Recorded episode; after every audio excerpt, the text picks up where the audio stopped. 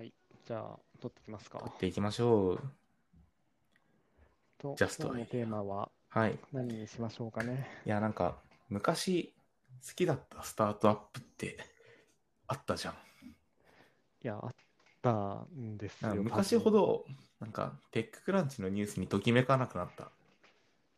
や、でもそれはね、正直超わかるんですよね。うんなんか、彼、えっと、やってることが面白い、面白くないとかではなくて、なんか単純にときめかなくなったなというのは正直ある。うんうん。そう、それがね、なんでなのか、まだこの撮り始めた今この瞬間の僕らには解はないんだけど、うん。まあ、ちょっと考えていきたいよね。ねち昔昔っていうか、昔うはんどういう会社が好きだったの？いや、なんか、この好きなスタートアップって思った時に、最初に思いついたのは、あの、モノタロウさんで、モノタロウさんね、いいよね。そう。まあ今ね、今やもう上場、上場会社っていうか、まあ大きい会社なんだけど、うん。まあもともと知ったきっかけは、アイニツっていう割と B2B のマッチングで似たようなこテーマを扱ってたからっていうのがきっかけなんだけど、うんうんでもなんか、感動したのは、自分の親戚の会社僕あのおじさんがうん。京都でお寺専門のあのいわゆる社寺仏閣の、あやってるよねそうそうそうそう、建築会社を、宮大工の会社を経営してるんだけれども、その全然 IT とかにめっちゃ疎い、おじの会社ですら、モノタロウをすごい前から使ってたのね。うん。やっぱり業務資材の発注で。うん。いやこれすごいことだなと思って、なんか、近年もさ、まあ、やっと DX だとか叫ばれるようになってるけれども、うんそのはるか以前からそういうのに入り込もうとしているこの会社すごいなっていうのを、なんか自分も IT をかじり始めた2014年、5年ぐらいにすごい感動したことを覚えてて。うんうんねモノタロウで一個覚えてることがあるんだけど、うん一社目いた時に転職しようと思って、なんか転職エージェント的な人と話した時に、うんモノタロウを勧められた。へえ、あ、そうなんだ。うん。いや、なんか、今考えると、そのエージェント割といい会社推薦してたなと思って、うんうんうん。じゃあ話出しにするんだけど、こう、一緒に合わせてきてたのが、フリーとうんマネーフォワード。ほうほうほう、2014年？5年？3年か4年。3年、4年ぐらいか。うんうん。俺も同じぐらいの時期だな。そうそうそう。だから当時にするとすごい、まあ、いい会社というか、めっちゃ伸びた会社ばっかり紹介してくれてたから、なるほどねい。やあのエージェントは実はすごかったのではっていうのが、こう、めっるち。ゃ後から振り返ってみた時の。えー、その一社がね もいや、モノタロウなんか、さっき俺もその好きな会社っていうので、モノタロウが一番最初に浮かんで、改めて決算説明資料をちょっと開いてたんだけどさ、うん。モノタロウってもうずっと決算資料の中に、そのうん。何年にモノタロウで売り始めた事業者がいくら売り上げ出してんのっていう、そのうん、事業者の出店時期と売り上げの推移っていうのを毎年決算資料に入れてるのね。そう、これはすごくって、あの、昔の人ずっと売り続けてるのよ、ちゃんとあの、さっき自分のおじさんは買う、買い手側の話だったんだけど、うんマッチングサービスでこんだけさ、その、アマゾンとか、まあ、2C だけどいろんな、こう、マーケットプレイスが発達してきていて、うん 2B だって、あの、いろんなサービス出てきているわけじゃん。うんキャディとかも含めてさ。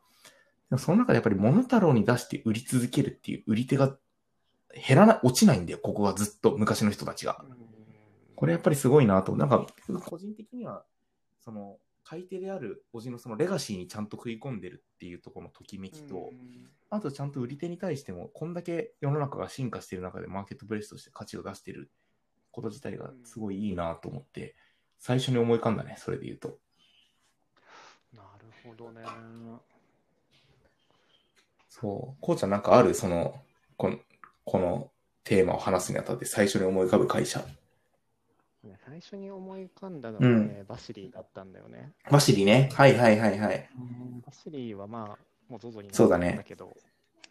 うーん、まあ、なんかアイコンすごい良かったうなんっていう話もあるけど、まあ単純に金山さん好きだなっていう方が大きいから、なるほど。なんて言うんだろう。経営者的な人っぽくないじゃん、そうだね。ババンドマン味がね。そうそうそうそうそう。あでも実際なんかお話ししてみると、すごい、こう、めっちゃ熱い人だあ、しそうなんだ。俺、まあ直接面識ないからだけど。うんなんか一回だけお話ししたけうど、んなんかでも、その時の印象が強くて、あ、いい会社だなってすごい思ったかな。なるほどね。まあ、あと会社で言うとなんだろうな、ネットプロテクションズとか個人的に好きだけど。わかる。NP 俺も好きだよ。まあ、アイユニラボの時にさ、ネットプロテクションズ使ってたからとか、あとネットプロテクションズの社長の柴田さんだっけ？で、双日の OB なんだよね。そうそうそう。双日の前身の日照祝いなんだけど、厳密に言うと。うん。うんそう。っていうのもあってずっと俺も見てるけど、やっぱいい会社だよね。いや、NP マジ、クロート受けする会社ですごいいい会社だなとうんうんうん思って、なんか事業モデルもこう硬いしでも絶対誰も踏み込まないあのクレイジーな領域そうをすごいちゃんとファクタリングってさ、あの、オルタがやっぱりすごい注目したじゃん。資金調達とか。タクシさん自体のうん、あの、発信も強いから。あそこでファクタリングのイメージ若干、こう、スイッチの入り方変わったなと思うけど、なんか NP とかそのずっと前からやっぱり、あの領域攻めてきてるから、うんそう。まさにクロート好み感はあるね。NP、しかも俺は結構、なんだろう、過去に関わったサービスで何回か導入してる側だから。なるほど。ね。そうそうそう、それでうんうんもあるし、うん。すごい使い勝手もいいし、まあありがたいよね、サービス。わかるわかる。なんか、個人だと後払いかな？が結構注目されがちだけど、B2B だとあの掛け払いのサービスを結構使ってる会社多いんじゃないかなと。そうなんだよね。まあ、債権回収やっぱりめんどくさいから、それをなんかまるっと投げれるっていうのはすごい、まあいい話そうそうそうそう。あれって要はさ、金利コストだけで見るとさ、その3%うん。よりも今は取ってんのかな？わかんないけど、それって、まあ普通にクレカの手数料とかと比べると高いじゃんって見えるんだけど、その、いわゆる金利コストだけじゃなくて、その回収の手手間とかさ、コミュニケーションとかさ、請求書発行のところとか、ああいうの全部持ってもらってるってなったら、なんか実は全然合うっていうのは、まあ彼らの成長がそれを裏付けてるわけだけど、あるよね。いや、全然合うね。なんか正直回収できないコストの方がめんどくさいし、なんかそこのストレスみたいなものから解放されるのがやっぱり大きいし。そうそうそうそう。まあ、ただやっぱりなんか月間の売り上げがなんか数千万とかになってくると、うわ、なんで NP 使ってたんだろうって普通に思うときはある めっちゃわかるわ。いや、でもさ、なんか今日のその、まあ抜け出せないよね。今日のテーマにちょっと話を戻すと、まあそういう我々も好きなスタートアップがありつつもさ、結構昔からやってる人たちじゃん。なんか、プレイヤーの名前、社名で言うと。うん最近出てくる人、会社ももちろん面白いサービスとかあるけどさ、なんか昔ほどなんか、うおーってなんかならなくなったなっていうのは事実だと思ってて、それはなんか、まあ俺らが慣れたっていうのを。まあ慣れたは一つある。自分たちの問題ね。そうね。うん、でも単純に、まあ、言い方は悪いんだけど、やっぱりインパクトを与えることが難しくなったっていうのはすごいあると思うんだよね。まあ、なんていうんだろう。まあ、正直、ここ1年、2年ぐらいの調達の状況とかってめちゃくちゃいいじゃん。うんうんなんかなんか知らないけど、え、また2桁を調達したのみたいな。いや、なんかすごいバブルだなと思って見てるけど、でもなんかそれを見てて、わ、このプロダクトやられたわみたいなのって全然実はなくて、むしろなんかこの領域でお金入れるんだみたわいな。かるわかる。そういうのの方が正直多くてなんなんかそれもあってか逆に冷めてみちゃうのかな、うんうんなんか、あ、この手があったかってあんまりならなくなったら、まあ一つは自分がもしかしたらある程度考えられるようになったのはね、あるかもしれないんだけどね。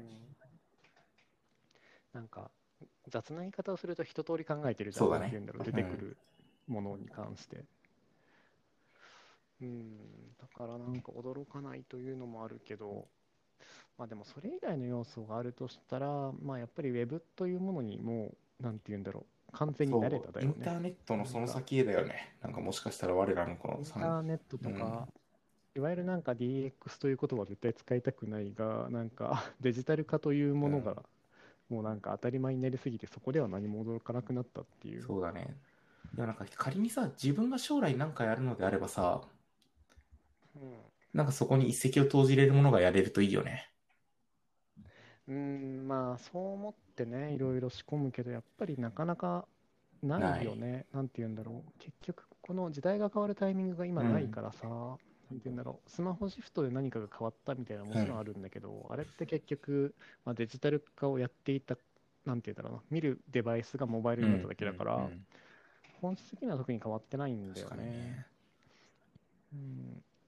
か本質的なチェンジが何もないからあんまり驚かないみたいなのはまあ、うんある。なんかその中で言うともしかしたらその選ぶテーマとか、うんなんか細かいアプローチのハウで驚くんじゃなくて、なんかむしろ、あ、このマーケットに切り込んでいったの？みたいな驚きはもしかしたら今後生まれてくるかもって今、話聞きながら思ったわ。うん、まあ確かに。まあスーパーレガシーいや、だから、みたいな。うん、なんかでも、ウーバーイーツとかってさ、結構当たり前に使ってるじゃん。そうね今、当たり前になるまで早かった、早かった。いや、なんか、まあコロナっていうのももちろんあるんだけどさ、コロナ前も結構そうだね当たり前になってたじゃん、実は。なんか渋谷とかでうんうんうんさ、もちろんなんか最初は。でもそれこそなんか、まあ、フリーランス支援してた会社の社長とかずっとウーバーイーツあそうなんだ。うん。なんか普通に多分毎月、下手したら5万、10万ぐらい落としてるかもしれうんうんうんない。だからなんか、なんていうんだろう、ニーズは間違いなくあったし、ハマるものもあったし、なんかそれが自然すぎて気づかないっていうのもなんか。一個あるかな。まあでもあとあれか、ウーバーイーツも、まあ実際のウーバーもそうだけど、既存のものの置き換えだからっていうのはあるよね。置き換えだから、うん、あんまりそうね、そうね驚かない。。うん。まあなんか、例えばスマート HR とかすごい好きなプロダクトだけど、なんて言うんだろう。やってること自体はデジタルわか化だかさるわからる。。あの、なんかよくさ、こう俺サービスを切るときに 2B、2C って切るのあんまり好きじゃなくて、なんか B だろうが C だろうがやること一緒なんだよ。でむしろ、そうはい大事なのって、えーすでに顕在化している課題を解決する課題解決型のサービスであるか、もしくはもう全然みんな想像してない、なんか新しい価値を生み出す。俺はすごい広い意味でエンタメ型のサービスって言うんだけど、うんなんかこの二つだなと思ってて、なんかエンタメ型で、これやみたいなの。まあやっぱり TikTok とかさ、そうう、んあるんだけど、割とこう課題解決のサービスに関しては、驚きは激烈に低くなったかもね。そのラクスルとかが最初出てきた時と比べると。そうだね、ラクスルモデルみたいなの、あれはなんか本当カメラみたいなものだと思うけど、まあ今だに思うけど、でもね、今種が割れてるからねやるかって言われたらやらないけどっていう。エンタメ型で言うとさ俺あの、で俺は面識ないけど、こうちゃんがよく話し出してる福山さん？うん。ミクチャーをうんもともと作られて、うん、そう、カーチューンやって、なんか福山さんの話はこうちゃんと仕事するときに何回か話聞いて、いや、ほんとすごいなと思って見てるんだけど、それさ、うん。エンタメ型、た単純にそのお笑いとかのエンタメっていう意味じゃなくて、今までそのみんながうん。価値にも感じていなかったものに意味を見出して、こう事業として成立させていくっていうのは、すごい才能だなと思って、なんかああいう領域の方がサプライズが大きいのかもしれないね、自分が見たときに。まあ、確かにね、それはうんそうかも。てか、まあなんだろうな、でも今の時代って実はそういうものもはめやすいじゃん、なんていうか。一定ユーザー集めればなんとかなるっていうのは、まあ5年前から10年前から変わってないけど、集めやすくなってるからどんどん。なんかクラブハウスとかも例えば日本で多分ユーザー数公開してないけど、多分1週間、2週間で100そうだね万ぐらい増えてるわけじゃん、絶対。なんかそう考えると昔よりだいぶこう広がるのが早くなったから、うん、なんかそういう、まあ、ちょっとエンタメ型と今渡りが言ったような領域はそうだね。ややすくはやりやすくなったのは事実だね。まあ、スマホの普及率とかも爆裂に増えたしね、10年で。うん。うん。で、他方でクラブハウスが特にいい例なんだけど、まあ、冷めるのめっちゃ早くなったなっていう。いや、それこそこう、我らがクラブハウスというものをすでに使わなくなったというか、クラブハウスで公開収録をしていた人が、そうそうそうもうすでに二週間前したのにねところが。そうそうそう。だからこれ、ぶっちゃけ作る側からするとすごい辛いな確かにとは思う。。そう、離れるのも早いからうね。んうんまあ、例えばスタンド FM とかもさ、うんめっちゃいいサービスだと思うけどさ、まあ、俺は使わなくなったわけよ、うんうん収録する側としても。まあでも多分今使ってる人もいっぱいいると思うけど、だからなんか、飽きるのがやっぱ単純に早くなってしまったがゆえに、なんかね、なんかいろいろもったいないことが生まれてるよね。なんか CD とかと似てるよね。うんサブスクになってやっぱり聞かなくなるのも早くなるしみたいな。消費するように結果的に、まあそれがいいかどうかは別としてそうなってるなっていう感覚はあるよね。うんじゃあ逆に言うと、ポッドキャストとかツイッターとかは本当にすごいなってうんっていうのが、まあ改めて思うけど、でも、ポッドキャストにしろ、ツイッターにしろ、えーっと、2つに共通してるのは、すごい根源的なことしかしてないっていうことで、ツイッターって例えばテキストを投稿するを極めたらツイッターになるんだよ、だね基本的には。うん、ツイッターか2ちゃんのどっちか。だからまあ、あれを超えるサービスを作ることはもうできないからね。かね、まあそうかもしれないね。うん、少なくともその文脈においては、例えば短文を投稿するっていう文脈でも人がたくさんいて、うん。なおかつうんデファクトになっていて使いやすいものってもうツイッター以外ないから。で逆にまあ掲示板的なサービスだったら、まあ、いろいろあれど結局2ちゃんに、まあそうだね。今5ちゃんだけど に戻っていくみたいな。で、ポッドキャストも結局は、まあ、音声をまあ録音する、公開する、そのプラットフォームとして、一番コアなところだけ押さえてるから、なんか別に、なんて言うんだろう、流行り廃コアなりもないし。ところって何なんだろうね。オープンであることなのかな。ポッドキャストで言うと。まあツイッターも一緒かな。んまあ、本質的なことしかしないだと思うけど、ねポッドキャストの本質って何だろう。なんかまあ、これすごい難しいなと思って、スタイフじゃなくてここで出してさ、うん良かった感じあるじゃん。なんか俺らのこのチャンネルも。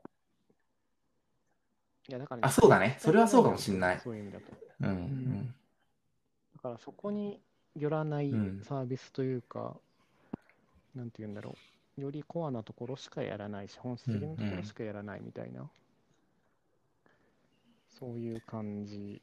のものの方がやっぱ残るんだ確かなにね。うん、なんかそれこそ、ちょっと雑談みたいだけど、えーとまあ、10年先に残るサービスは何かって考えると、まあ俺がいつも考えるのは、なんだろう、本質的なことしかやらないっていう。うん、なんかより根源的な欲求に従った本質的なもの、かつ別に時代の影響を受けないもの。ってなると、まあ、まあ、ポッドキャストは多分その分類に間違いなく入るし、ツイッターもそこに入ると思うし、フェイスブックも実はその分類に入るし、まあ、スラックもその分類だとは思話した話したまあ、モノタロウがどうかわからないけど、でもそれに近いんじゃないかなっていう気はするね。うう。んモノ。タロウはそうだと思うね、完時代の影響を受けてないからね、事実としてこの10年。ああそこに2000、うん2000年から2001年創業だから、20年受けてないわけよ、ある意味。うん、うん、そうそうそう。でもそれはやっぱり根源的な欲求の部分をちゃんと満たしてるからだから、まあ、すごいよね。そういうの作りたいよね、自分でも。まあね、だけど、でもその領域ってやっぱり残ってないよね。あの、スペースがね。探すけど、うん。スペースがない。わかるわかる。スペースがないからやっぱりこう、ちょっと尖ったものとかエンタメ系とかに行っちゃうよな、みたいなのは、まあわかるが、それを言って結局やっぱ本質的なことをやるべきだったなっなるほどてよく思う。うんまあ、一旦このテーマはですねこんな感じ20かな。分過ぎだし。